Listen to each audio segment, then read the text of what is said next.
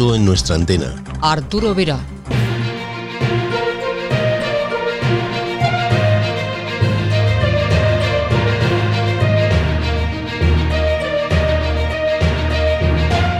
Hola, ¿qué tal? Bienvenidos una semana más a esta cita con la radio.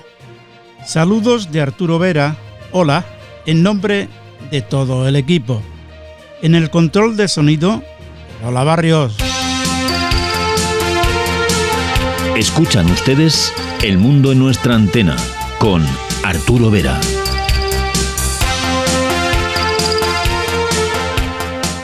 Si se quedan en nuestra sintonía, podrán escuchar en el tiempo de encuentro en el aire a Gaspar Miró, Eco Alfa 6, Alfa Mai Mai, que nos hablará de su cometido como vocal de URE en el servicio de escucha, entre otros temas. El espacio Tecnologías Confusas dedica hoy su tiempo a las señales que nos llegan del universo, un interesante tema que hoy nos trae Eugenio Fernández. Daniel Camporini, en el espacio de historias de radio, nos habla hoy de dos interesantes estaciones de radio, Radio Sandino y Radio Noticias del Continente. No se lo pierdan. Pero antes llegarán nuestros compañeros José Vicente Fábregues y Manolo Meteorito con el habitual bloque de noticias. Empezamos.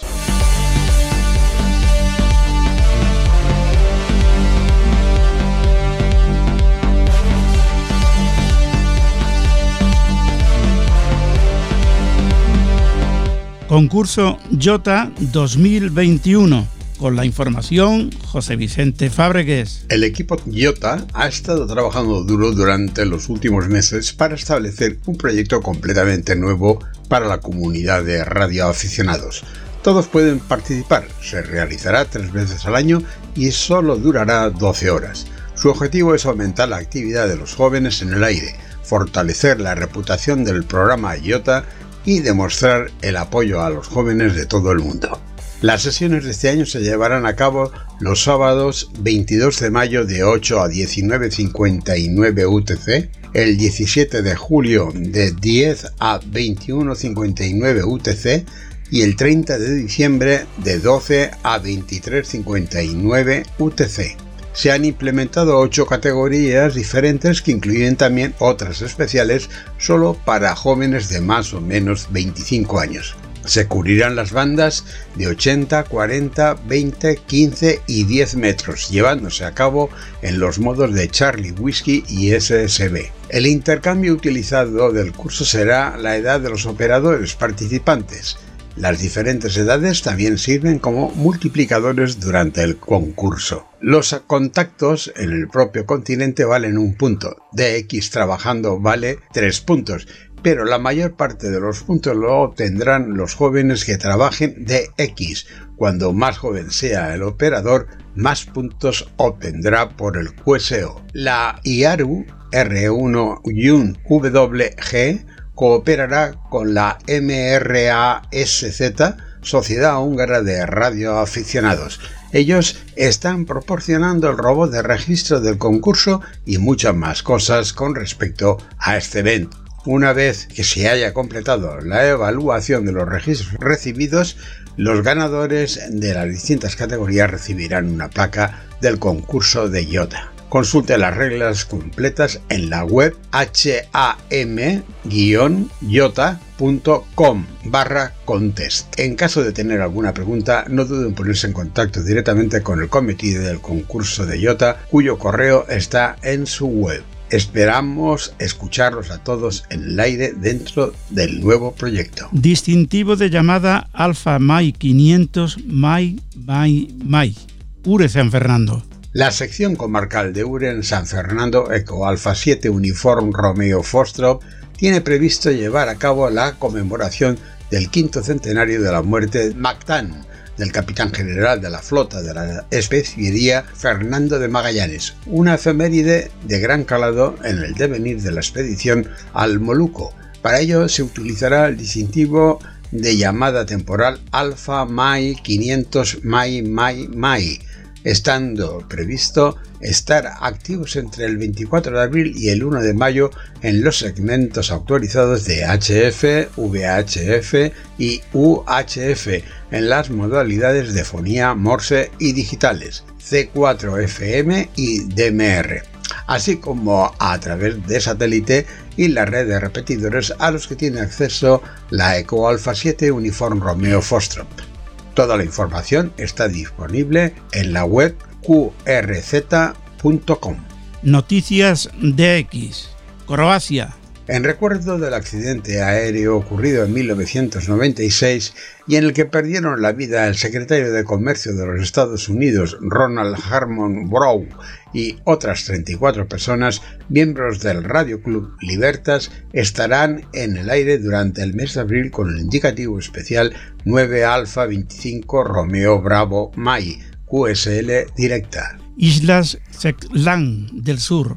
Delta Sierra 4 November Mai Japón opera hasta el 31 de diciembre como Delta Tango 8 Alpha en la base antártica coreana Kim Se-jung en la isla King George. Está activo en varias bandas de HF, en CW, SSB y FT8 en modo de expedición. QSL vía Delta Sierra 5 Tango Oscar Sierra. Tailandia. Jorge Alfa Bravo 6 Whisky Papa opera como Hotel Sierra 0 Zulu Oscar Kilo en la isla Phuket. Está activo de 20 a 10 metros, mayormente en SSB y algo de Charlie Whisky. No sabemos cuánto tiempo permanecerá allí. QSL vía LOTW. Países Bajos. Para celebrar el Día Mundial de la Radioafición, Root Papa Golf 1 Romeo está en el aire hasta el 30 de abril como Papa Golf 96 Whisky Alfa Romeo Delta, operando en Lipson, está activo en las bandas de HF en SSB, RTTI y PSK, QSL vía Papa Golf 1 Romeo. Canadá. En apoyo de los esfuerzos de vacunación contra la COVID-19, Bill Victor Eco 3 Eco Sierra está en el aire durante el mes de abril con el indicativo especial Victor Charlie 3 Victor Alpha Charlie Charlie India November Eco USL a su home call. Taller de creación de podcast y radio digital en línea en San Antonio de Benajever, Valencia. Infoturia.com publica que la Concejalía de Educación del Ayuntamiento de San Antonio de Benajever pone en marcha una nueva edición del taller de creación de podcast y radio digital dirigido a jóvenes de entre 16 y 18 años. El taller se impartirá de manera online todos los viernes hasta el 30 de abril, de 18 horas a 18.40 horas, a través de este curso gratuito, los participantes podrán aprender técnicas y herramientas que les permitirán desarrollar su creatividad en diferentes ámbitos. A nivel profesional, los jóvenes que se dedican a la comunicación y a la creación de contenidos digitales, YouTube, Twitch, redes sociales, pueden complementar su actividad con la creación de podcasts a nivel artístico Pueden compartir su música o sus creaciones a través de programas de radio digital. A nivel educativo, pueden utilizar estas herramientas para realizar trabajos, proyectos o incluso complementar sus técnicas de estudio, etc. El taller será trilingüe, castellano, valenciano e inglés, y en él se mostrará la técnica de elaboración de podcasts, creación de contenidos, edición de voces, técnicas de grabación y creación. Los requisitos técnicos son tener descargados los programas gratuitos Audacity y OpenShot. Gracias Vicente y ahora es nuestro compañero Manolo Meteorito quien informa de las noticias y actividades de la banda ciudadana.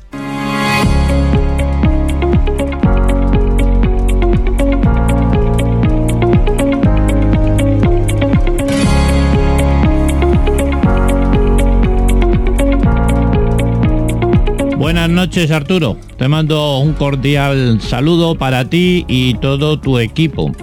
Y a nuestros seguidores y seguidoras que esperan la emisión de nuestro programa cada noche de los lunes, igualmente un saludo y nuestro agradecimiento. y por supuesto también para los que no podéis seguirnos los lunes por la noche, pero nos seguís desde las plataformas alternativas. También saludos y agradecimientos por ello. Espero que estéis todos muy bien.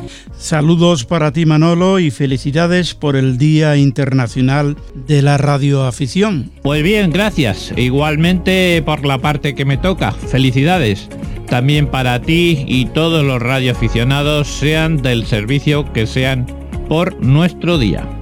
Al fin y al cabo, todos los que usamos la radio de forma lúdica para entretenernos y para ayudar de la manera que sea, somos radioaficionados. Y en la banda ciudadana, este fin de semana se ha demostrado más que de sobra, ya que no han sido pocos los que han celebrado el Día Internacional de la Radioafición, algunos ya dimos cuenta la semana pasada como fueron Radio Montaña y Naturaleza y Radio Sierra de Guadarrama Los Murciélagos, que salieron sus actividades según lo previsto y con mucha actividad durante todo el fin de semana. Además, la Radio CB se unió para celebrar este día con el concurso Día Internacional de la Radioafición 2021 todos a por todos en la banda ciudadana. De tal forma que todos los que participaron fueron cazadores y al mismo tiempo también activadores. Un concurso que duró desde las 10 horas UTC del día 17 hasta las 22 horas del día 18, también UTC de forma ininterrumpida. Las estaciones pudieron operar vía radio en los 40 canales de CB en cualquiera de sus modos, a través de las aplicaciones del sistema de radioenlaces de la radio CB en la sala principal, móvil y PC, o a través la combinación de ambos. Las categorías fueron cuatro. Diploma de bronce, hasta 10 contactos. Diploma de plata, hasta 20 contactos diploma de oro hasta 30 contactos y diploma platino más de 30 contactos.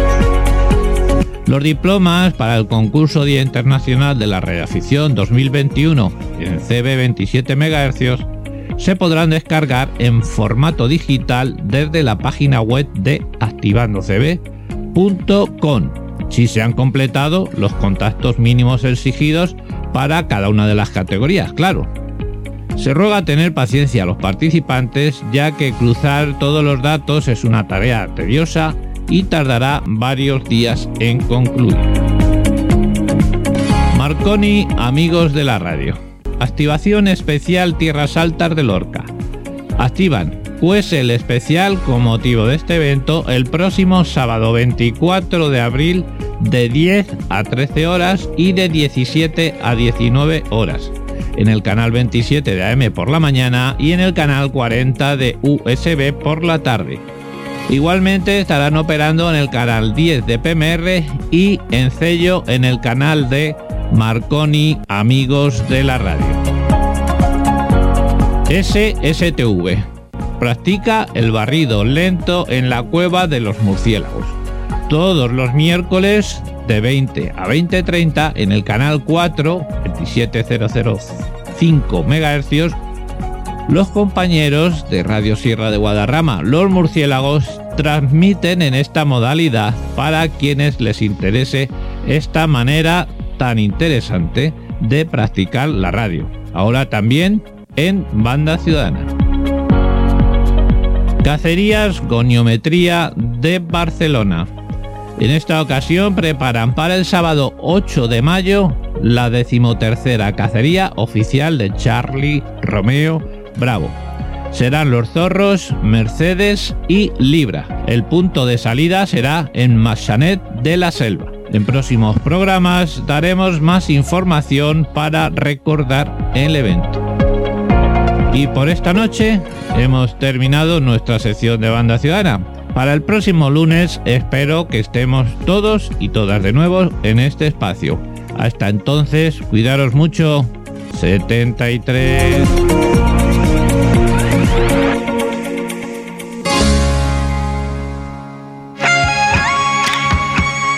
El mundo en nuestra antena con Arturo Vera.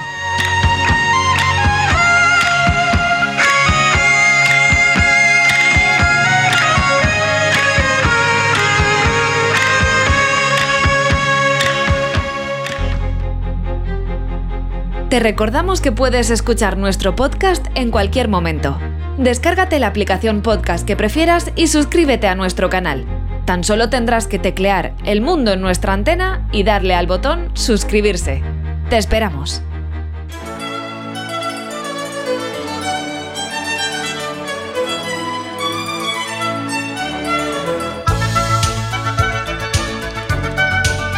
A veces hay trabajos que no se ven, que no se nota, pero que están ahí.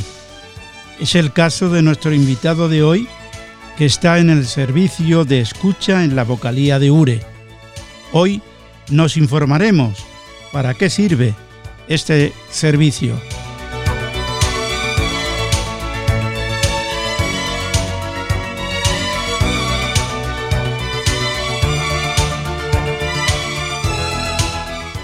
Hoy, encuentro en el aire con Gaspar Miró, Eco Alfa 6, Alfa Mai Mai.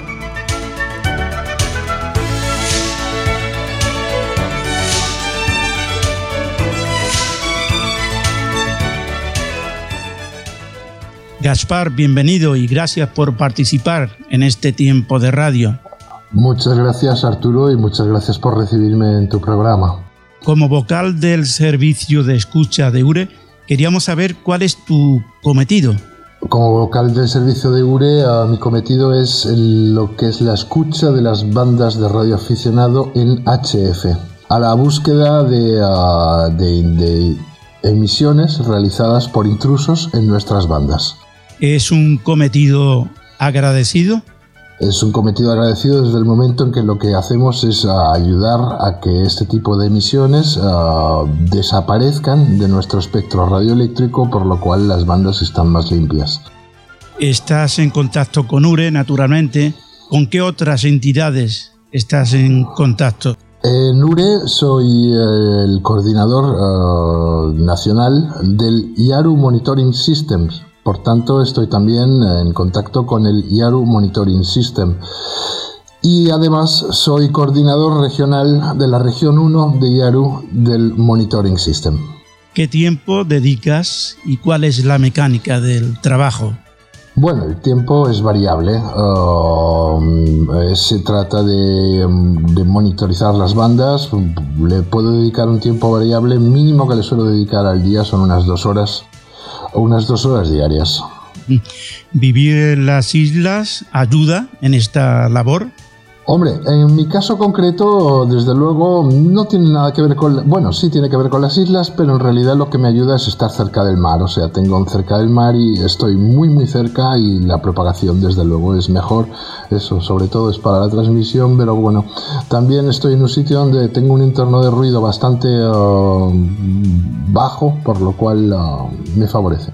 ¿Qué equipos utilizas para monitorizar Utilizo receptores SDR, concretamente un equipo AirSpy uh, SDR, tengo dos.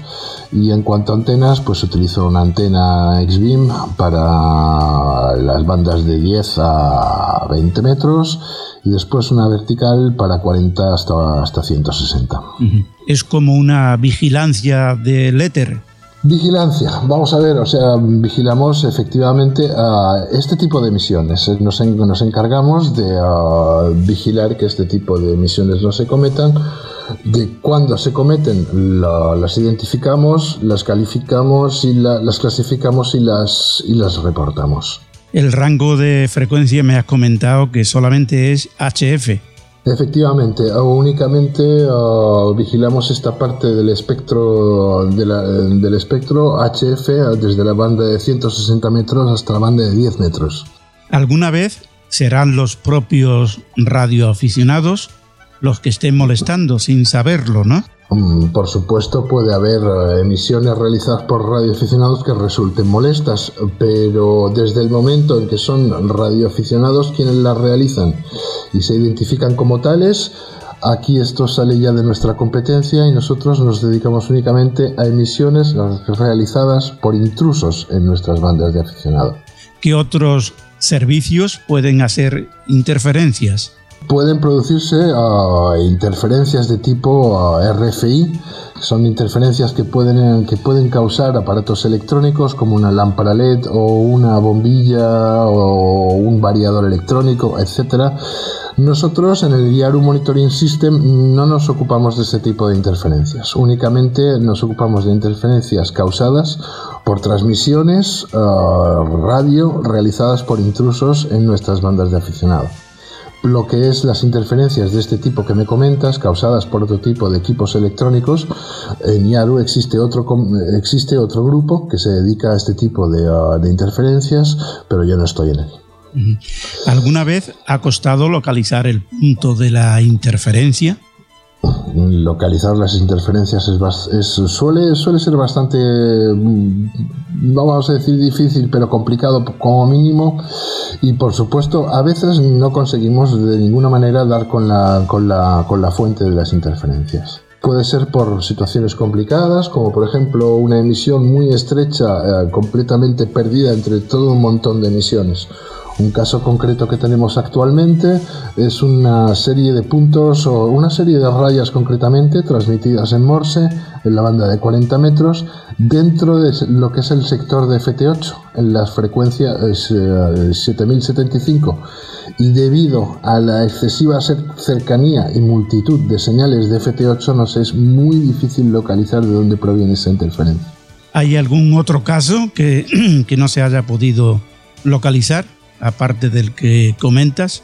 Suele, pasar, ¿eh? que haya, así como tenemos emisiones bastante conocidas y que se repite con regularidad y conocemos perfectamente el origen de estas transmisiones, puede haber emisiones esporádicas que por, diferentes eh, circunstancias técnicas no podamos localizar con, con, dificultad, ahora mismo, con facilidad, perdón.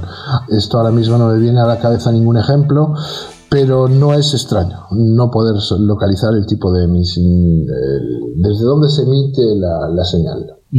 ¿Qué bandas son las más difíciles para tu cometido? Por ejemplo, 40, 20, 15. La banda que me resulta más complicada monitorizar debido al tipo de instalación que tengo es la de 80 metros y también debido a que se trata de una banda compartida con el servicio fijo, por lo cual a pesar de que detectamos muchísimas, muchísimas señales que no son emitidas por radioaficionados, al estar compartidas por, compartida la banda con el servicio fijo, nos complica mucho a la hora de saber si la señal que estamos recibiendo eh, se emite de manera legal o no.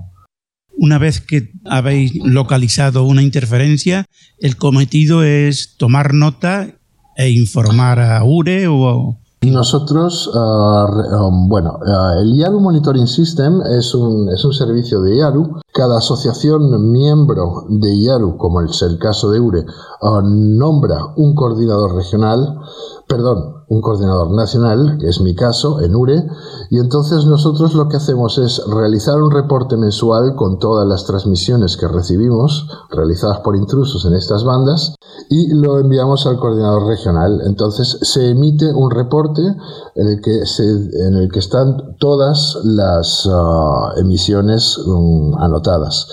Por supuesto, luego después cada país, en función del contacto que tenga la asociación de aficionados con el gobierno y con la, y con la administración ocupada de las telecomunicaciones y la disposición de esta a recibir reportes y eh, a realizar denuncias a la ITU, efectivamente eh, estos reportes eh, tienen su eficacia en ese sentido. Es decir, si el país realiza denuncias a la ITU sobre señales que reiterativamente aparecen en nuestras bandas, se puede llegar a intervenir y se puede llegar a erradicar la señal del espectro hacer este trabajo con el SDR ayudará más que hacerlo con el sistema analógico, ¿no?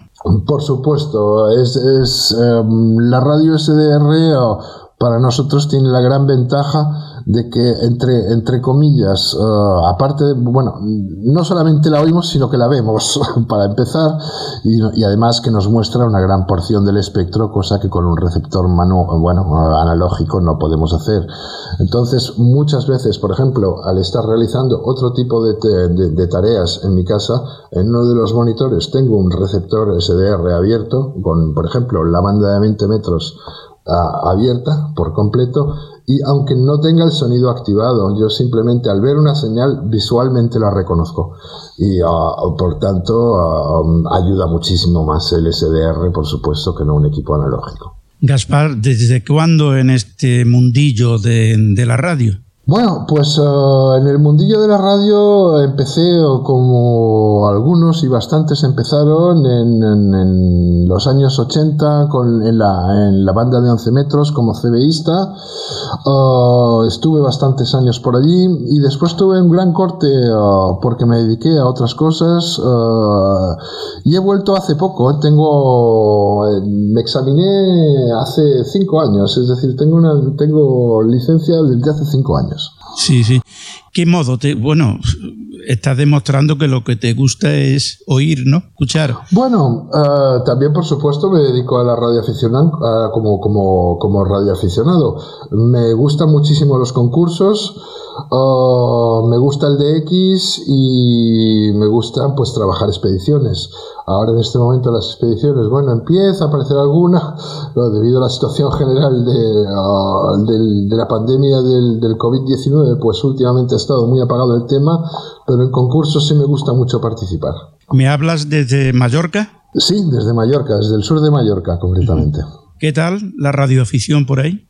Bueno, pues aquí nos, aquí uh, últimamente se está moviendo bastante la cosa. Uh, las, uh, las tenemos nuestra sección local de Palma que cada vez va realizando más actividades y bueno, aparte de las restricciones del, del impuestas por el por la pandemia, podemos reunirnos siempre en el local social, nos vemos, nos conocemos y y últimamente pues incluso hemos realizado una actividad a nivel mundial sobre las Islas Baleares. Muy bien. Pero en plena pandemia, ahora. Eh, por supuesto, cada uno en su casa, con, su, con su radio. Una, ha sido una actividad de poner las activas, de, de, poner las Islas Baleares activas en las bandas de radio aficionado, de manera a, pues, a facilitar a los radioaficionados del mundo entero la conexión con las Islas Baleares. ¿La delegación se abre ya? ¿O todavía no? De momento todavía permanece cerrada debido a nuestra legislación local y esperemos que, uh, que pronto se abra. Gaspar, que ha sido un placer tenerte en este tiempo de radio y que vuelvas cuando quieras. Igualmente, oh, muchísimas gracias Arturo. Quisiera hacer una, una breve, uh, un breve comentario y es invitar a todos los radioaficionados que nos estéis escuchando, seáis socios de la URE o no, a enviarnos vuestros reportes acerca de este tipo de señales transmitidas por intrusos, como puedan ser radares, transmisiones uh, realizadas por pesqueros uh, u otro tipo de persona no identificándose como radioaficionado en las bandas de DHF. Para ello podéis enviarnos vuestros reportes al correo a iadums.ure.es. Es otra forma de, de, de ayudar a, a, mantener limpio el éter, ¿no?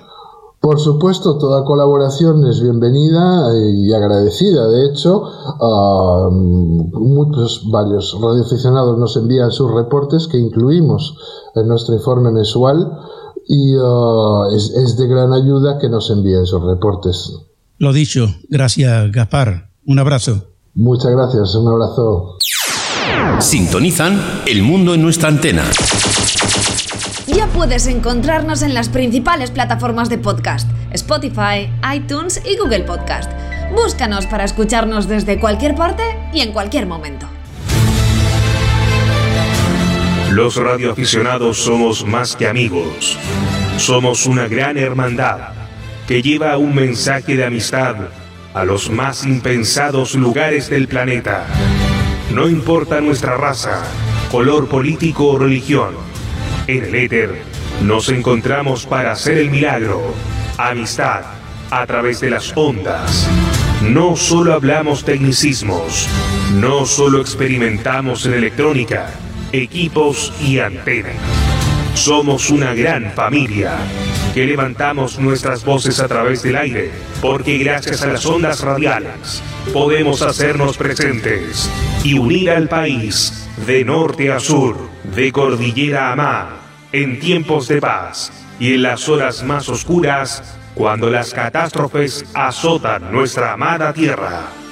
Cuando nuestro país nos necesita, ahí estamos, frente a la adversidad, transmitiendo la energía necesaria para tranquilidad del prójimo. Somos los que unimos ciudades. Somos los que unimos pueblos y naciones cuando nada funciona. Somos radioaficionados.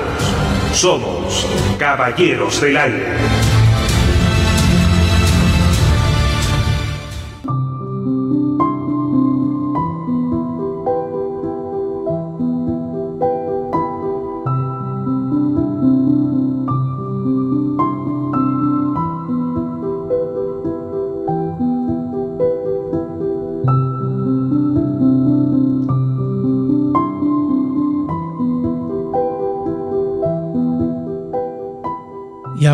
Es el tiempo de las tecnologías confusas con nuestro compañero Eugenio Fernández. Introduzca password.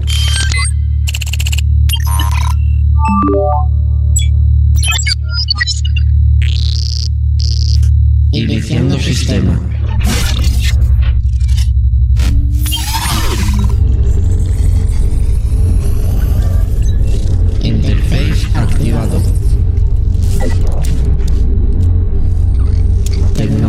En marcha.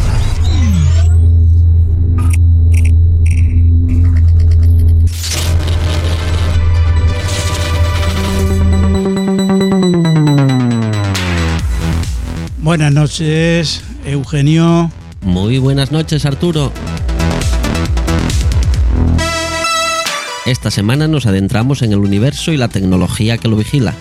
Esta tecnología muy ligada a nuestra pasión, la radioficción, señales que recibimos desde los confines del universo, misteriosas y confusas. Confusas porque se desconocen su procedencia, quién o cómo se generan. Señales que captamos gracias a la tecnología ligada a la ciencia y que nos proporciona una ventana abierta donde miramos al universo. Y lo más sorprendente es que todos nosotros, los radioaficionados, podemos abrirla y mirar. Pero cómo hacerlo será otro tema. Ahora vamos a adentrarnos en un nuevo mundo para tecnología confusa y que volveremos a visitar porque sin duda alguna forma parte de toda la tecnología concebida para detectar, descubrir y conocer. ¿Y quién mejor para guiarnos en este apasionante paseo que el incomparable José Manuel Nieves? Atentos y disfruten porque realmente merece la pena adentrarnos en la confusión del funcionamiento del universo.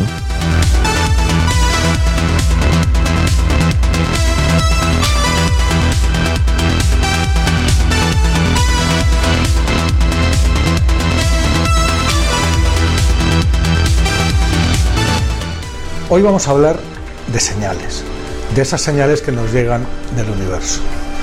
Eh, si os fijáis bien, cualquier noche estrellada de estas de verano tan bonitas, miráis hacia arriba, ¿qué es lo que veis? Pues un montón de luces. Esas luces son estrellas, mejor dicho, es la luz de esas estrellas.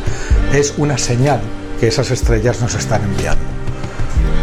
Además de las señales en el espectro de la luz visible, que es lo que nosotros podemos ver con nuestros ojos, el universo se comunica, entre comillas, con nosotros y con nuestros instrumentos, lanzando un montón de señales que no son visibles con los ojos a simple vista, pero que sí podemos detectar con instrumentos especialmente diseñados.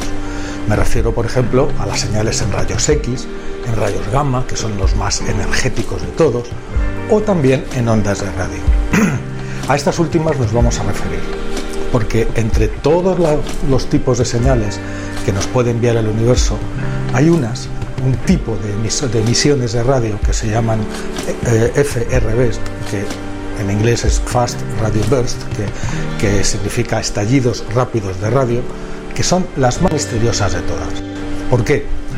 Porque son las más potentes, las señales más potentes que se han registrado jamás duran apenas unos pocos milisegundos, milésimas de segundo, o sea, nada, pero en ese pequeño destello recogido por los radiotelescopios que mm, ven el universo en, en radio, igual que nosotros lo vemos a la luz visible, bueno, pues emiten una cantidad de energía en ese pequeño instante en el que duran que equivale al de 500 millones de soles, o lo que es lo mismo, más energía que la que el Sol, nuestra estrella, va a emitir a lo largo de toda su vida. Y todo eso cumplido en apenas unos pocos milisegundos. Imaginaros qué barbaridad. La primera vez que se detectó un FRB fue en el año 2007, bastante recientemente. Y claro, los científicos, se, fue una casualidad, porque nadie se lo esperaba. Los científicos se quedaron absolutamente sorprendidos por la intensidad de aquel primer estallido. Inmediatamente otros radiotelescopios de todo el mundo se pusieron a buscar más de esto. No se sabía qué es lo que era. Y se han encontrado varias docenas hasta ahora. A lo largo de los años, el misterio de los FRBs no ha hecho más que aumentar. ¿Y por qué digo misterio? Porque primero se desconoce qué tipo de fenómeno, qué tipo de evento en el universo puede ser capaz de desencadenar un estallido de energía como ese, tan enorme como ese, como, como es un FRB. Os recuerdo, en apenas unos, unas milésimas de segundo, 500 millones de soles, la misma energía que 500 millones de soles. En segundo lugar, porque duran tan poquito tiempo que es prácticamente imposible detectar el punto de origen. No se sabe muy bien de dónde viene. Todos los FRBs, casi todos los FRBs, menos uno, ahora os contaré, eh, sin embargo, se sabe que proceden de muy lejos, de cientos de miles de millones o incluso de miles de millones de años luz de distancia. Eh, o sea, en galaxias absolutamente perdidas y lejanísimas. ¿no? Y aún así, a pesar de esa distancia, llegan esas señales tan potentes a los instrumentos con una intensidad, imaginaros una señal de radio que sea capaz de viajar miles de millones de años luz y, ser recogida por un instrumento con la intensidad que, que os acabo de decir. Pues bien, como os decía, este, eh, este misterio de los FRBs no ha hecho más que incrementarse con los años. ¿Por qué? Porque la inmensa mayoría de los FRBs que se han detectado son un único estallido, un fenómeno aislado.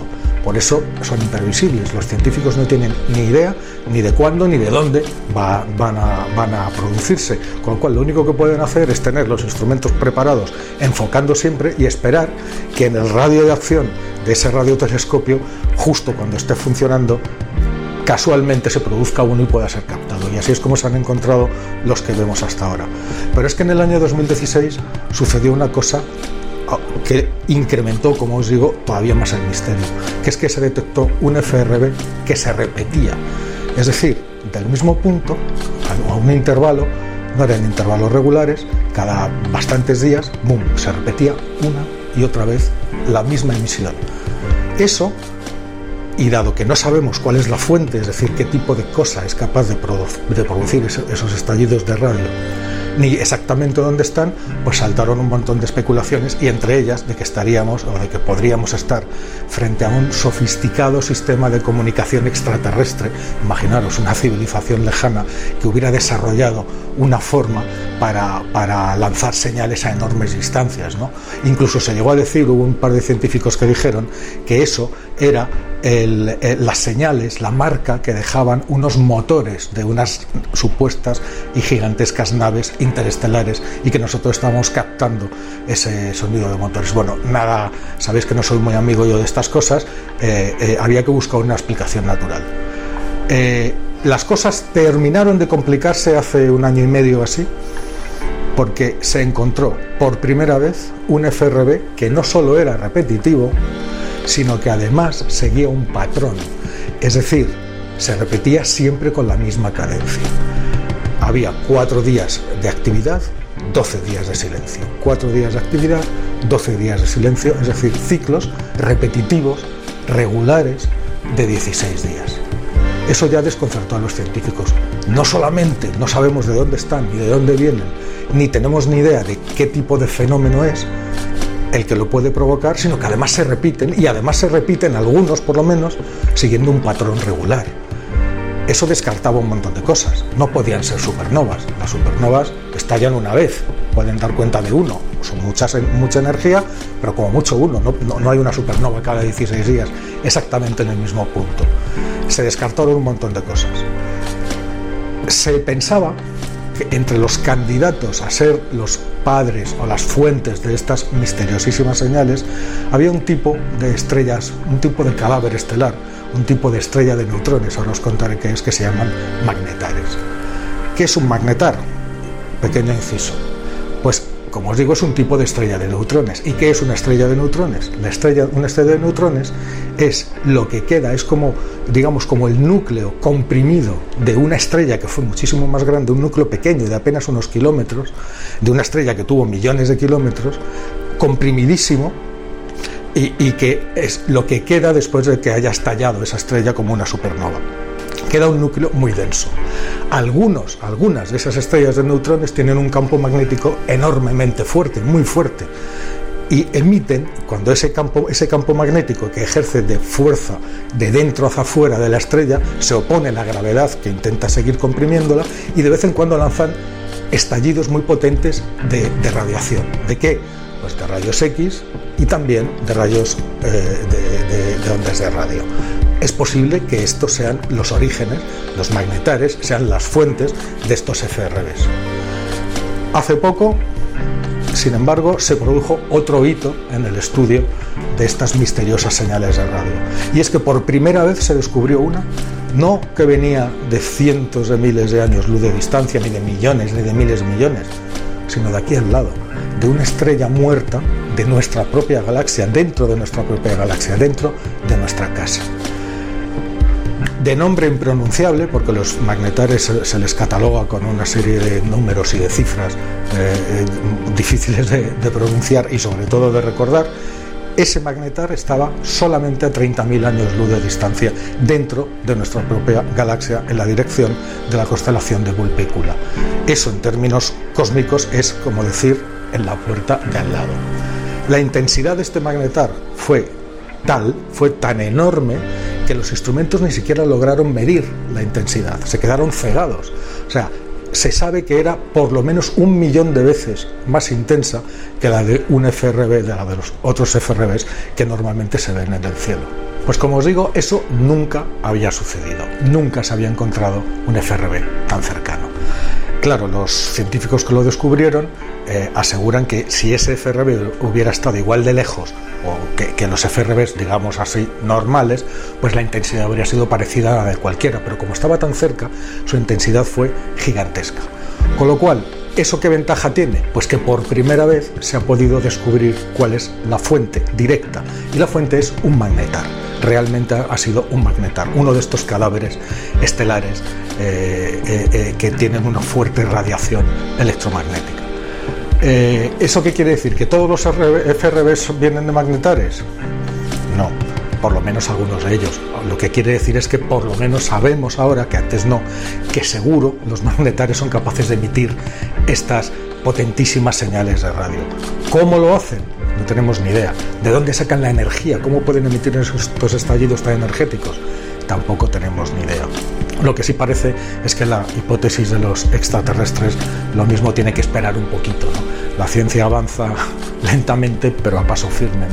Y ahora por lo menos tenemos una causa natural del primer FRB captado dentro de nuestra propia galaxia. Seguiremos hablando de señales porque hay cosas realmente apasionantes. Hasta la semana que viene.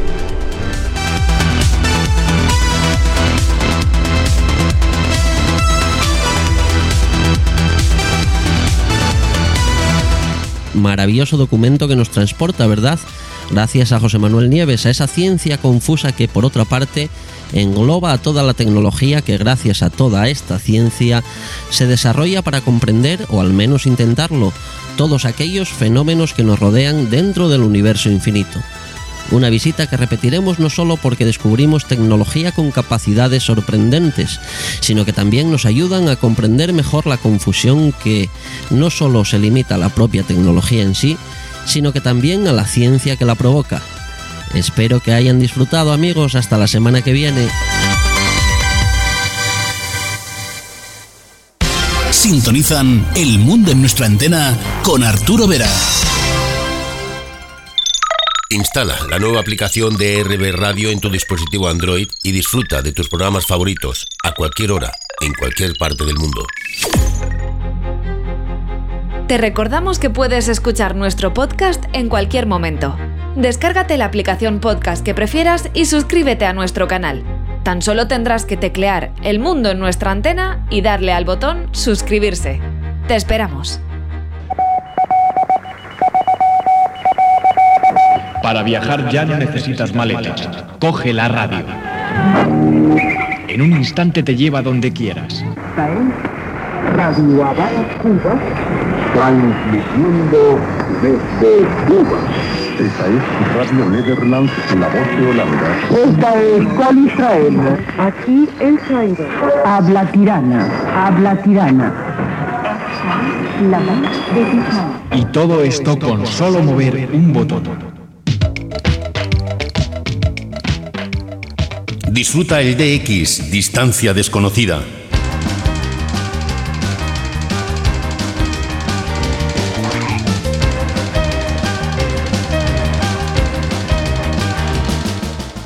Hola amigos, soy Daniel Camporini y para mí es un placer poder acompañarlos en un mundo en nuestra antena contándoles mis historias de radio. Pues cuando quieras, Daniel.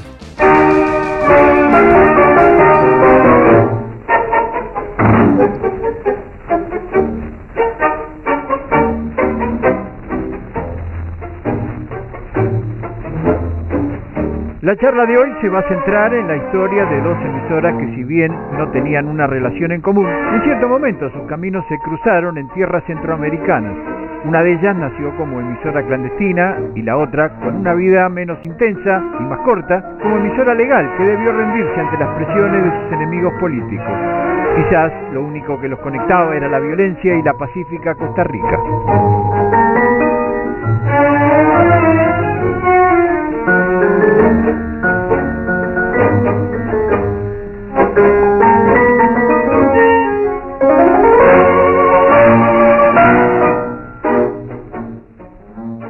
Primera de ellas es la clandestina Radio Sandino, que nació como medio de divulgación de las actividades guerrilleras en contra de la tiranía de Somoza en Nicaragua, con programas que apenas llegaban a los 30 minutos de duración, era el tiempo que el transmisor de 250 vatios y su improvisada antena colgada entre dos árboles le permitían a los encargados de locutar.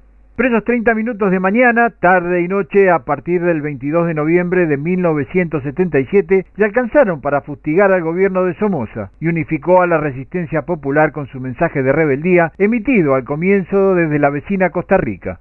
En aquellos primeros días era una emisora itinerante para evadir a sus perseguidores. Lo hicieron desde localidades como Las Vueltas, Bahía Salinas, La Cruz o en las cercanías de San José. La Guardia Nacional de Somoza seguía sus pasos con fuertes operaciones de búsqueda en la zona de Managua y cerca de la frontera hondureña. La radio hizo una vida guerrillera, pero incrementando a cada paso su capacidad para hostigar a la tiranía y al mismo tiempo levantar el espíritu combativo en la población. Pero un día la transmisión fue distinta. Fue el 17 de julio de 1979. Ese día la radio dejó su papel combativo para anunciar que Somoza negociaba su salida de Nicaragua para dar paso al cambio que habían buscado. En sus mensajes remarcaban la resolución de la Organización de Estados Americanos que había aislado a Somoza y el ingreso del nuevo gobierno de reconstrucción nacional a Nicaragua. Esos fueron los últimos minutos de Radio Sandino en la clandestinidad. Atención territorio nacional. Atención Managua. Atención todos los departamentos. Atención. Mucha atención lo nicaragüense. Comunicado urgente. Comunicado urgente. Atención toda la República. Atención pueblo nicaragüense, mucha atención.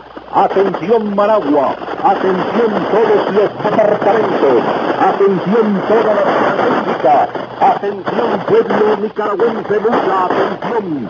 Noticia de última hora. Hermanos nicaragüenses, somos libres, hemos conquistado la victoria definitiva y total contra la dictadura soviética. El poder de nuestro heroico pueblo es invencible. Libertad que ahora conquistamos, sabremos defenderla y entenderla con nuestro amor inclaudicable a nuestra patria libre.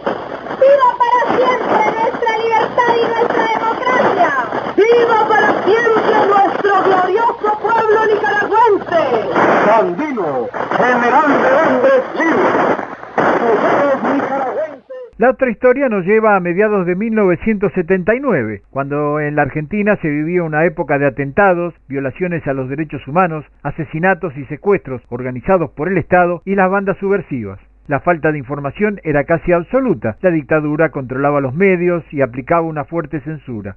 Algunos afortunados podíamos tener acceso a cierto nivel de información gracias a que contábamos con receptores de onda corta y sintonizábamos emisoras internacionales que comentaban los sucesos internos de la Argentina.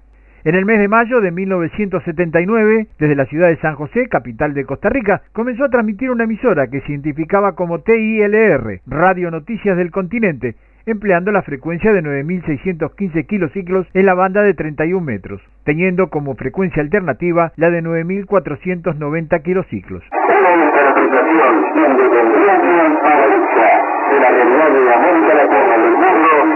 Comprometida con la justicia, la verdad y la defensa de los derechos humanos y canal del continente. Está transmitiendo TIRR, Radio Noticias del Continente para todo el pueblo de América Latina y el mundo. Sus voces poseían un notorio acento argentino y la confirmación llegó poco tiempo después, cuando se supo que la emisora había sido organizada por el grupo subversivo Montoneros.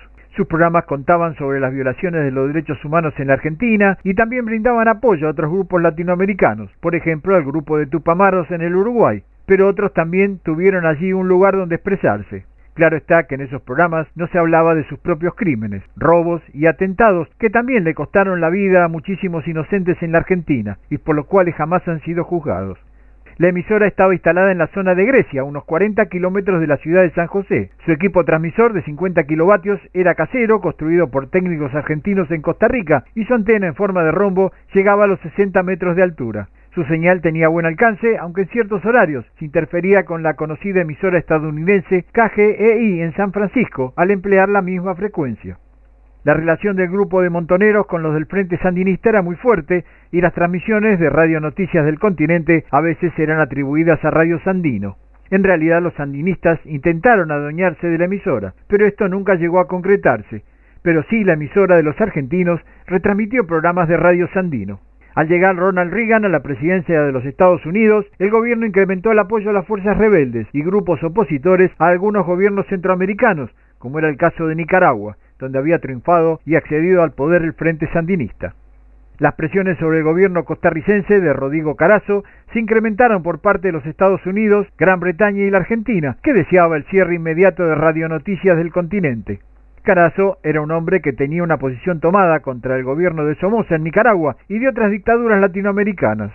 Dos ataques a los militantes que custodiaban la planta transmisora, una bomba en los estudios y un bombardeo aéreo de pequeños aviones fallido no pudieron lograr que la emisora se silenciara. Finalmente, el 5 de marzo de 1981, Carazo firma el decreto ordenando la clausura temporal de la emisora, argumentando que su existencia alteraba la normal tranquilidad del país.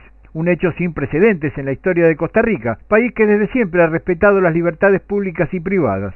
Radio Noticias del Continente abandonó las transmisiones definitivamente en mayo de 1981, según dicen trasladando el equipo transmisor a Nicaragua, donde se cree que luego fue empleado por Radio Sandino, mientras que otros afirman que fue llevado a Panamá. Pero esto es solo una anécdota más. Para Radio Noticias del Continente fue el final. A Radio Sandino le esperaba la vida en la legalidad, ahora como la S grande de Managua.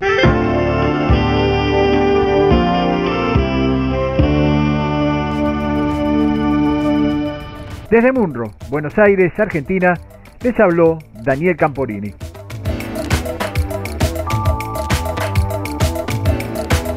Y con las historias de radio nos vamos. Gracias por acompañarnos. Volveremos dentro de siete días. Que tengan una buena semana. Sean felices. Adiós. Si quieren volver a escuchar el programa, pueden hacerlo entrando en la página www.ure.es. www.ure.es.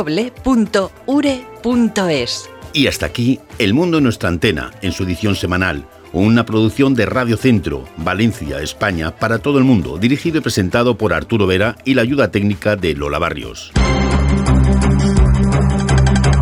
El mundo en nuestra antena. Un programa para los aficionados a las telecomunicaciones, Radioafición, Internet, broadcasting. Onda corta. Y todo lo que tiene relación con este mundo maravilloso que es la radio.